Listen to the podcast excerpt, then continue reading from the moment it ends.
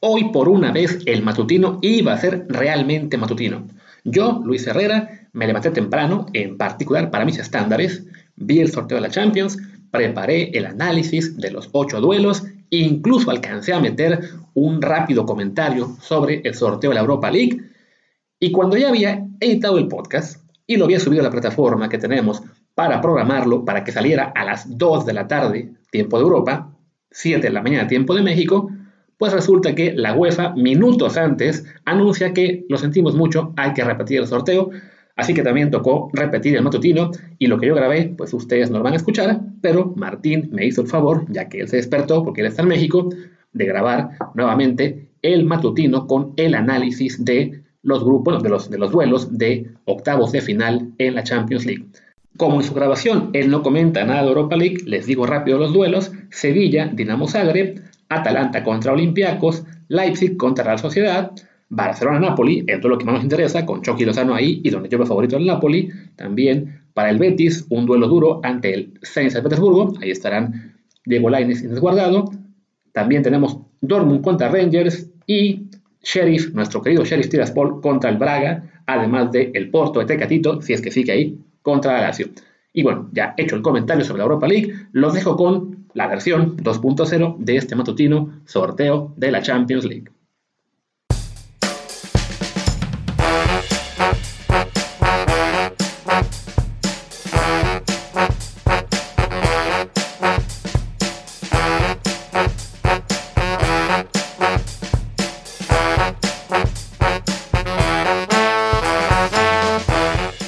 Desde el bar, edición, sorteo de la Champions. Yo sé que todos queremos hablar de la liga que ganó el Atlas finalmente después de 71 años. Eh, felicidades a los aficionados rojinegros y a los aficionados de Chivas que están ardidísimos. Decirles que, no, mamá, llévensela con calma. Dejen que la gente disfrute un poquito. Pero bueno, en fin, de eso hablaremos en un Desde el Bar completo con Luis Herrera. Por lo pronto, eh, de, lo que, de lo que se trata hoy es de hablar del sorteo de la Champions, un sorteo que fue, pues digamos, sui generis, porque se tuvo que cambiar después de, de que no funcionó la primera vez, de que hubo un problema en el formato, y hablaremos de eso también. Pero antes de entrar en materia, como siempre, los invitamos a escuchar este y todos los demás episodios en sus distintas plataformas de eh, podcast, en Spotify, en Apple Podcasts, Google Podcasts, Amazon, Stitcher, Himalaya, iBox y no sé cuántos más. Y sobre todo también a y esto es en serio, siempre lo decimos así como, como de corridito, pero ahora, ahora se los digo con, con más atención, pónganos un review en Apple Podcasts, porque esa es la manera en que nos ayuda a que otra gente nos descubra, ¿no? Entonces, sí, por favor, pónganos un review de cinco estrellas, obviamente. Si van a poner de menos, ni lo pongan, pero si ponen de cinco estrellas, se los agradecemos mucho. Eh, la, verdad, la verdad, muchas gracias si les gusta esto. Y bueno, pues arranquemos, arranquemos con el sorteo de la Champions, que eh, tuvo la particularidad de que se tuvo que repetir después de que la primera eh, edición había tenido un problema de formato. El problema de formato esencialmente, por lo que entiendo, es que cuando se sacó el rival del Villarreal, normalmente tendría que estar en la urna, no tendrían que estar ni el Manchester United, que había estado en el grupo del Villarreal, ni los equipos españoles, creo que el Atlético de Madrid en este caso. Si estuvieron, aunque tocó el Manchester City, no, sí, sí estuvieron, ya no, no me acuerdo si el Manchester City o quién, está, quién le había tocado originalmente el Villarreal, pero, pero el asunto es que no tenía, en fin, estaba bien el sorteo en cuanto a no enfrentar a esos rivales, pero ya por haber tenido esos equipos en la urna, pues el formato estaba mal, el procedimiento estaba viciado y se tuvo que cambiar. Entonces, pues en consecuencia, el, sorteo se repitió. Y la verdad es que está divertido porque, eh, pues, deparó el enfrentamiento que todos esperábamos, la verdad que todos hubiéramos querido, que es el Paris Saint-Germain contra Real Madrid, por un lado, pero por otro lado también el hecho de que lo haya hecho le da un tremendo y durísimo golpe a los conspiranoicos, ¿no? Los conspiranoicos que si hubiera sido al revés, que si originalmente el Paris Saint-Germain, perdón, el Real Madrid hubiera enfrentado al Paris Saint-Germain y en el nuevo sorteo al Benfica hubiera empezado, ah, Florentino lo controla todo, la mano de Florentino y la UEFA. Y el Paris Saint-Germain, que tampoco le beneficia nada este cambio, porque iba a enfrentar al Manchester United, que es un rival, la verdad, en peor momento que Real Madrid y seguramente de peor nivel, ahora le toca también bailar con una de las más feas en cuanto a los, a los líderes de grupo, ¿no? Entonces, eh, creo que, que, bueno, pues es eso, un golpe a la conspiranoia, me da mucho gusto para que dejen de joder, y así lo digo con esas palabras, dejen de joder, Pero bueno, en lugar de, hablar de, este partido en este momento, porque sé que si lo hago se van a ir del podcast y pues no se trata de eso, sino de que, de que estemos todos juntos hasta que lleguemos por lo menos a los 10 minutos que eh, tienen estos, estos matutinos, hablemos de un poco de los otros partidos y después obviamente hablaremos del, del Paris Saint Germain Real Madrid, ¿no? Primero que nada hablemos del campeón defensor, el Chelsea, que a pesar de haber quedado en segundo lugar de su grupo, pues le tocó el rival pues, más asequible en principio, que es el Lille francés, pobre Lille. En el sorteo original le había tocado el Chelsea y en el nuevo sorteo también le tocó el Chelsea. Eh, Chelsea sale como amplísimo favorito en ese partido, 80-20, digamos, tranquilamente para, para el equipo inglés.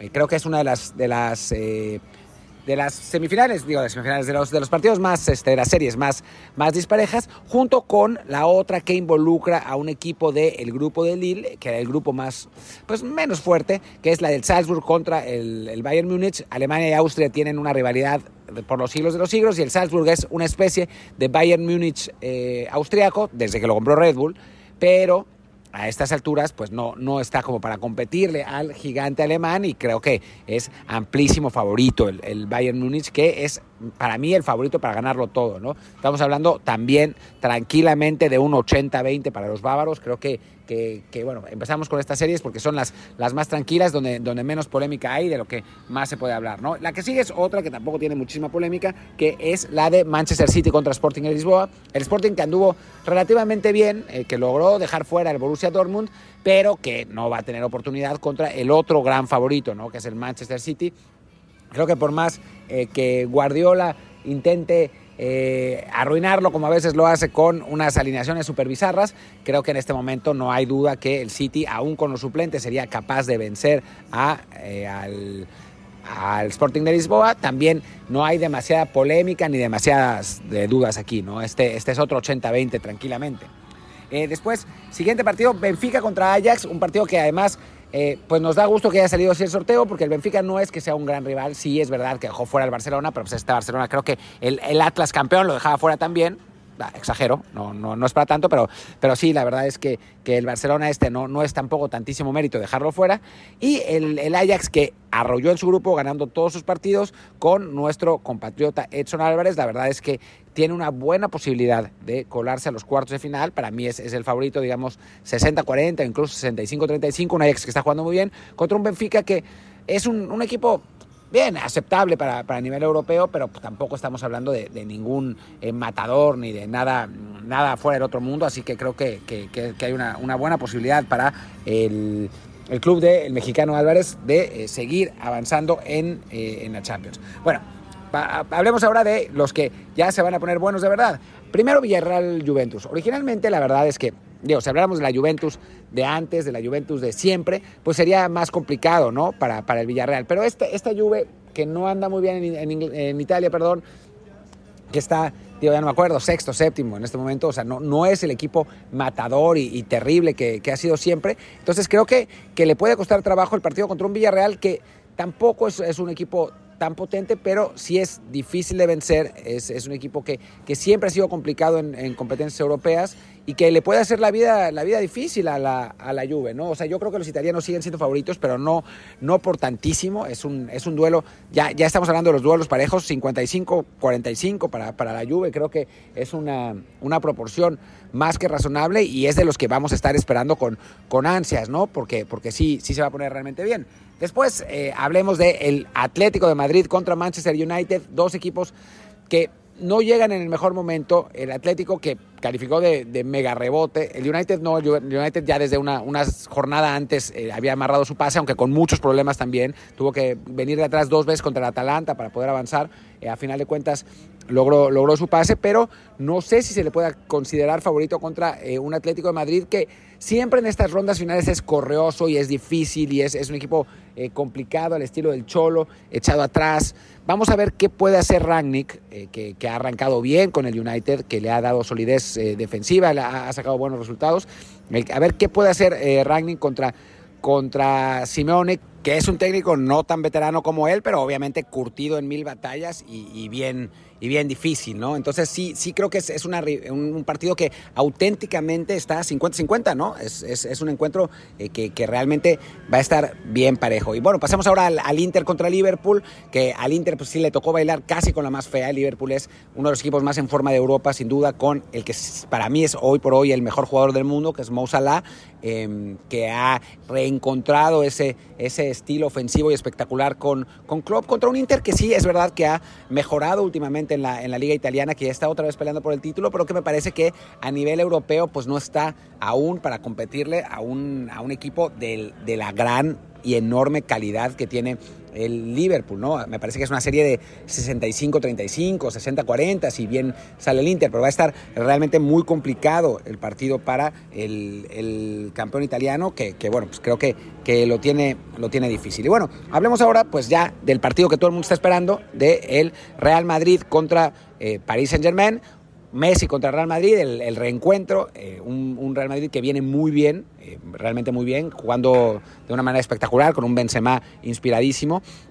Aunque ciertamente, bueno, pues los grandes resultados han llegado en la Liga Española. Eh, y es una liga que España en este momento está bastante en crisis, ¿no? Entonces no está, no está fácil saber si este Real Madrid está realmente al, nivel de la élite europea y lo vamos a saber en este partido contra el, contra el Paris Saint-Germain, que sí es verdad que no ha jugado bien, ¿no? No ha jugado lo que la calidad de su plantel indica, no ha encontrado todavía Pochettino la manera de eh, poner, hacer, poner cómodos a Messi, Neymar y Mbappé. Pero, pero si estamos hablando de calidad, pues sí es un equipo superior al, al Paris Saint Germain, ¿no? Me parece que no, que no hay duda de ello. Eh, que digo, superior al Real Madrid, me parece que no hay duda de ello y que, y que, que el partido pues, va a ser un poco una, un, un encuentro entre colectivo contra individualidades. Y en ese sentido, pues no hay más que ponerlo 50-50, ¿no? Un Real Madrid en mejor forma contra un Paris Saint Germain con más talento. Y bueno, pues es el partido que todos vamos a estar esperando, que todos vamos a ver y que nos, me parece que nos va, que se va, eh, que se va a poner realmente muy, muy, muy divertido. Pero bueno, en fin, este fue el análisis súper corto de eh, la ronda de grupos, de, perdón, de la ronda de, de octavos de final de la Champions League y el sorteo y la muerte de los conspiranoicos, que bueno, se resistirán a morir y seguirán jodiendo para siempre. Pero bueno, por el momento yo soy Martín del Palacio y eh, mi Twitter es arroba martín de ELP y el del podcast desde el bar pod, desde el bar POD. Y escúchenos que vamos a tener episodio con Luis Herrera más al ratito. Chao, chao.